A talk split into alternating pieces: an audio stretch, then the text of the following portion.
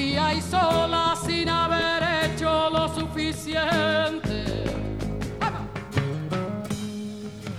Continuamos con la voz de Mercedes Sosa de fondo en esta mítica canción. Vamos a saludar a Joaquín Sánchez, el cura que se encuentra en este momento en el campo de refugiados de Moira, en Lesbos. Joaquín, ¿qué tal? Buenas tardes. Hola, muy, buenas tardes y aquí muy buenas noches. Aquí ya, ya, ya de noche. Estás en ese campo de, refugiados y me gustaría, si puedes, que nos hicieras una, una descripción, una fotografía sonora, seguro que muy emocional también, de lo que estás viendo. Bueno, ahora mismo eh, es un campo que, hay unas 20.000 personas eh, en condiciones inhumanas e, e indignas, llena de, basura, con una, con una comida vomitiva, sin atención sanitaria, sin, bueno, es gente que ahora mismo ha venido huyendo de, la guerra y que, bueno, que ellos tienen la esperanza de, la vida, pero que se encuentran con una respuesta de, Europa desde la inhumanidad. Y la gran pregunta que nos hacemos los que estamos aquí, desde, desde Murcia y Málaga, es como este silencio tan atroz, ¿eh? tan, tan sonoro, este silencio tan sonoro de este sufrimiento que se quiere ocultar cuando hay miles de personas aquí, bueno, que entienden la campaña eh, con humedad, con frío, con, con, barro, eh, sin luz, y, sin agua en gran parte del campo, bueno, y hacinados, sin, bueno, aquí están como tratados como animales. Estas personas pueden estar viviendo perfectamente ahí cuatro años ya, ¿no? Sí, aquí hay gente que acaba de llegar, hoy hemos estado en una zona nueva, eh, eh, nosotros vinimos en verano, bueno, esto está ahora mismo muchísimo peor, con muchísima más gente y en peor condiciones, muchísimo peor. Y bueno, hay gente que ha llegado hace dos semanas, tres semanas, y aquí hay gente que nos estamos esta noche en la zona de que llevan ya dos, tres años, incluso cuatro años aquí, y bueno, que están aquí, bueno, estancados, y bueno, que la, la respuesta de la Unión Europea es que estas son las condiciones que se van a encontrar, o sea, unas condiciones inhumanas e indignas y te pregunta cómo esta Europa, que se supone que es una Europa con cierta sensibilidad, eh, con ciertos valores, con principios, al final eh, prima la, economía y prima la, la, inhumanidad más, más, absoluta y la respuesta es decirle que esto es lo que se van a encontrar, que no esperen ninguna respuesta de acogida con un carácter mínimo, mínimo de, de cierta dignidad. Mm.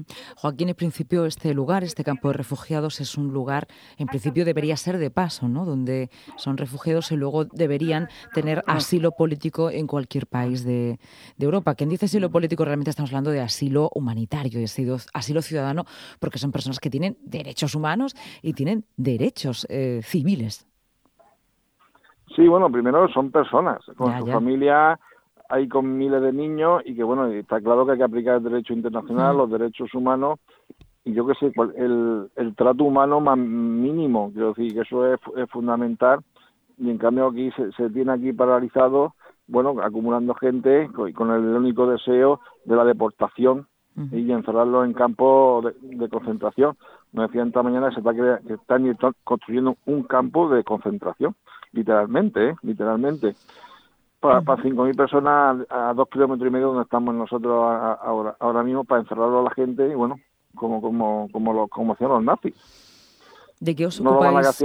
¿De qué os ocupáis vosotros, Joaquín? ¿De qué os ocupáis? Porque nos estás hablando de esa realidad tan dura, pero mm, dura, existente, tangible y, y está ahí, ¿no? Y por eso creo que es bueno contarlo en la radio, porque esto forma parte de la realidad, de nuestra realidad, no tan edulcorada como en estos días. Esto también forma parte de nuestra realidad. Em, Joaquín, ¿de qué os encargáis? Cuando, llegas a, cuando llegáis a un lugar que hay 2.000 personas viviendo en esas condiciones, ¿vosotros qué podéis hacer? Porque supongo que lo primero que uno siente es una gran impotencia.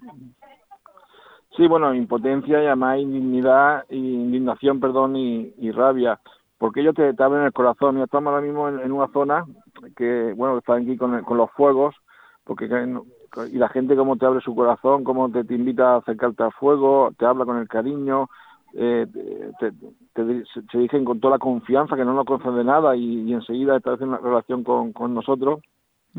Nosotros es acompañarlos, estar con ellos, son, sonreírles eh, y después también, pues evidentemente, colaborar con la ONG de aquí sobre el terreno con ayudas económicas en, en medicamentos, en ropa, eh, en pañales, en, bueno, en todo lo que en todo lo que sea posible, porque ellos son los que nos indican lo que lo que necesitan, lo que necesitan. Joaquín, pues te damos las gracias. ¿Cuánto tiempo vais a estar allí? Nosotros nos vamos de aquí el 31 de, de, de diciembre, volvemos. Y lo triste cuando uno vuelve, Lucía, es que la gente se queda aquí. Y los niños se quedan aquí. De esa sonrisa y de los niños que se meten en el corazón y lo que piensa es qué, qué futuro sea de esos niños. Porque además nos, han dicho que hay niños no acompañados que están desapareciendo, que lo cogen las mafias y como a nadie le importa, como a nadie le importa a esos niños, no saben dónde está. Se, hombre, se, piensa que está en abuso de menores y en tráfico de órganos. Eso ocurre en la Unión Europea. Vosotros volvéis, pero desde luego también volvéis con ese mensaje y dotando de transparencia, de realidad, algo que nos está sucediendo como europeos y como humanos. ¿no?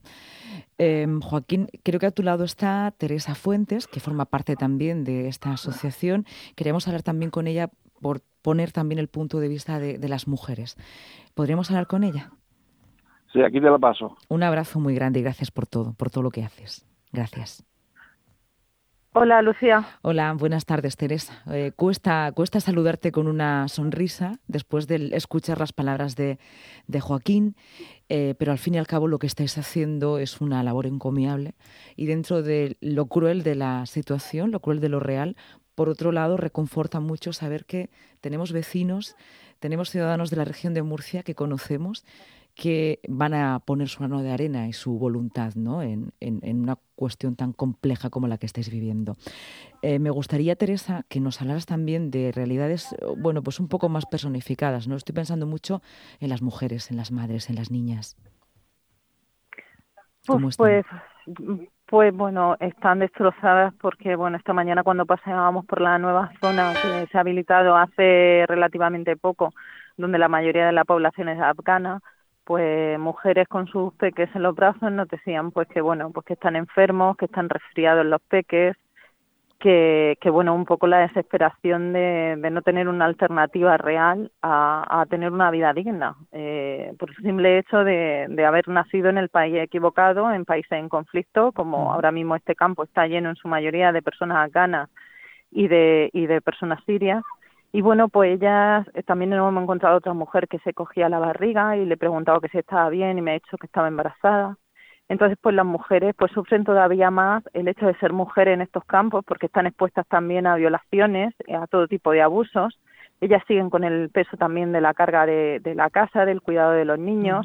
Más luego, evidentemente, en el momento que dan a luz, pues muchas veces dan a luz dentro de los propios campos de refugiados porque no llegan a tiempo una ambulancia y luego pues evidentemente si tienen que ir al hospital pues a los dos días vuelven a estar aquí pues en una situación que que yo creo que cualquier persona que viera lo que nosotros estamos viendo y conociera a estas personas es muy complicado olvidarse de esta realidad porque es una realidad muy injusta que además lo estamos permitiendo dentro de la Unión Europea y, y el gobierno español también está siendo cómplice de esto porque porque lo que hay que hacer es eh, dar acogida a estas personas, eh, en principio lo que se comprometieron los países de la Unión Europea. Estas personas no pueden seguir estando en esas condiciones, que son condiciones totalmente inhumanas, donde los procesos de asilo están tardando muchísimo y donde la gente está empezando a autolesionarse, incluso los niños hablan de suicidio y bueno, y con depresiones profundas, pues de, de, saber que no saber qué va a pasar con su vida. Son realidades, como decíamos, muy, muy complicadas y en estos días donde se habla muchísimo de, la solidaridad, de los que más lo necesitan, eh, aunque sé conscientemente de que es una entrevista muy dura, estas personas son las que más lo necesitan y vosotros estáis ahí con, con ellos. ¿no? Cuando volváis a Murcia, seguís con una asociación. Quiero que nuestros oyentes sepan que vosotros estáis haciendo todo lo que podéis y aportando y que con esta asociación que tenéis en Murcia de alguna manera tenemos un tentáculo, ¿no? una herramienta, un camino para poder ayudar a todas las personas refugiadas en los campos de Lesbos.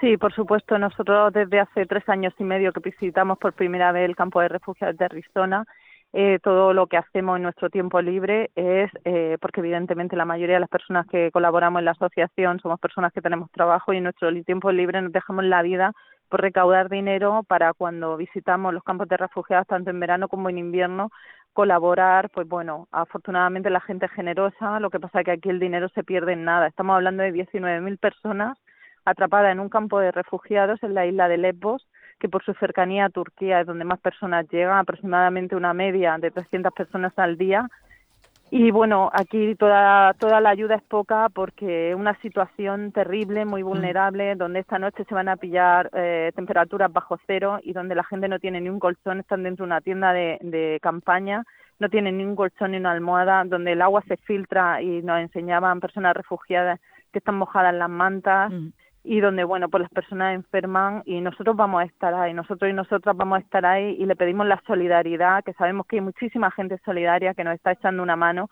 pero que necesitamos más fondos para poder seguir colaborando. Mm. Pues muchísimas gracias, eh, Teresa, por estar con nosotros, por trasladarnos esa fotografía sonora, esas emociones y por darnos también una herramienta para poder colaborar desde los sitios donde estamos, ¿no? desde nuestras posiciones cada uno. Gracias, un abrazo muy fuerte. Un abrazo para ti, Lucía, y gracias por estar siempre ahí.